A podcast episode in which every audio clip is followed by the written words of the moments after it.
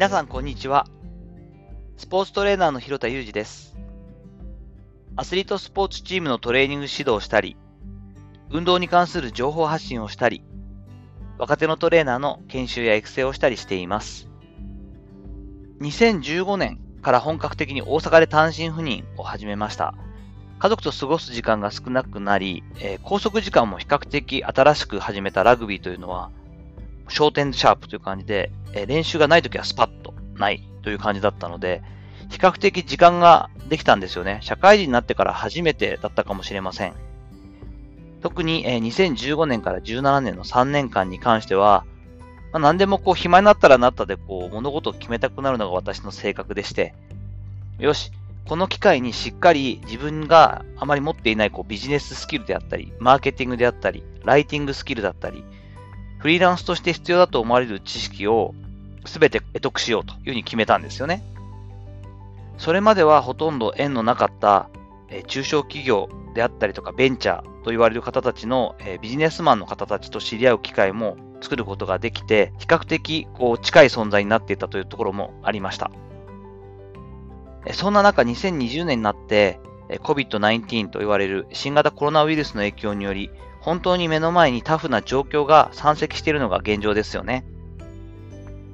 ただ、実はこれからもっともっと大事になるだろうと思っている、重要だろうになってくるだろうと思っていることがあります。ビジネスパーソンにとっての話なんですが、それが戦略やマーケティング、イノベーティブなアイディアといったものではなくて、シンプルに体力なんじゃないかと思っていたりします。本日は体力投資こそビジネスパーソンに今後不可欠なる絶対要素じゃないかというお話をしたいと思っています。起業した方の多くがスタートアップ時に心身ともに非常にしんどい時期を過ごした経験を持っている。そのように聞いています。無理を重ねた末に病気や体調不良でスケジュールに穴を開けてしまったという苦い体験を抱えている人の数は驚くほど多かったです。昨今の新型コロナウイルスのように完全隔離といった状態での長期離脱も恐ろしいですし、体調不良を経験した人のおよそ4割は、うつなどの心的不調も伴ってしまうというデータもあります。このリスクをある程度理解している人の多くは、健康に対して高い意識を持ち続けていますよね。で、取り組んでいるわけです。暴飲暴食を避けて十分な睡眠をとるという基本を抑えつつ、程よい運動を定期的に行うといった感じです。ただ、果たしてこのようなアプローチだけで十分なんでしょうか？というと、トレーニングの専門家である私としては、はっきりとノーと伝えたいわけです。病気にならないように健康に留意するのは必要条件ではありますけれども、十分条件ではないですよね。どちらかというとこうデフェンシブな、受け身で保守的な考え方な気がします。仕事において一定以上の結果を出し続け、会社や企業として経営面での体力をつけていくためには、多分その経営者そのもの、ご本人の体力投資にもっと本気になってもらわないと怖いことなんじゃないかと思ってるんですね。私の知り合いの起業家の実際のお話です。地道な努力ときめ細かい遂行を繰り返し、スタートアップ事業がやっと軌道に乗せつつあった彼。彼自身は非常に線が細くて体が強くなかったんですね。連日マッサージを受けたり、いろんな栄養ドリンクをめちゃくちゃこうマニアックに飲んでいていろいろ教えてくれてたんですけど、授業の踏ん張りどころでついに倒れてしまいました。多くのサプリメントも取り、睡眠にも気をつけていった彼でしたが、根本的にやっぱりこう体力がなかったという印象があります。そういったリスクだったり経験というのをしっかりと聞いていて、若い経営者や起業家の中にも、若いうちだからこそしっかりと体力をつけておかないと、という危機意識を持ったビジネスパーソンも増えてきています。一方で、全く無頓着な経営者や若さに任せてこう突っ走るといった経営者やビジネスマン、この二極化が進んでいるような気がするんですよね。やはり30代を中心としたビジネスパーソンこそ早め早めに体力投資をしていくべきだと思います。業務上の一踏ん張りの場面も長くエネルギッシュに社会に役立つプロダクトやサービスを提供していくためにも、シンプルだけれども体力がないとやっぱ始まらないですよね。すでに活躍しているその先輩起業家というかビジネスマンの方たちの多くが運動習慣があり体力を有しています。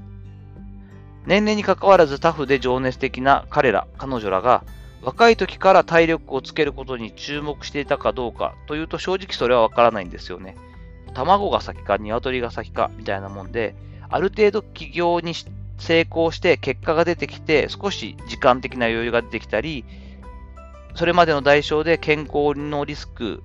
健康被害のリスクが出てきたところで、あ、やっぱり運動しなきゃとか健康気をつけなきゃって考えたのか、ある程度若い時から長期戦を見越して運動習慣だったり体力をつけていくということに積極的に取り組んでいたか、どちらかはわからないんですが、成功している先輩たちの共通要素であるこの体力があるという部分を早めに踏襲しておく、真似をしておくということは一種のこうミラーリング、できる人のモノマネ、模倣をすることですよね。としても効果的だと思っています。早めにこの重要性に気づき投資をしていく。それはお金を使うことや経営を回していくことだけではなくて体力投資を始めていく。これも大きな福利効果として今後のキャリアに反映してくるはずだと思っています。この音声配信を聞いてくださっている方の中にも、もちろん主婦の方やフリーランスの方も多いと思いますが、ビジネスマンの方も結構いらっしゃると思います。そういった方にとっては特に、えー、体力投資、おざなりにしやすい体力投資をしっかりと取り組んでいただくというのはとても大事になっていくと思います。ぜひ参考にしていただけたらと思います。さて、いかがだったでしょうか？本日は少し趣を変えて、ビジネスパーソンにこそ体力投資が大事だよねというトレーニングの指導者としての、まあ、専門家としての観点から意見をちょっと述べさせていただきました。今回の放送のご感想やご質問なども、レターや Twitter のダイレクトメッセージでお待ちしています。なかなか今日の放送面白かったなと思ってくださる方は、ハートマークのいいねを。まだの方はぜひ登録、フォローもしていただくとやる気になります。よろしくお願いいたします。本日も最後までお聴きいただきありがとうございました。この後も充実した時間をお過ごしください。それではまたお会いしましょう。広田裕二でした。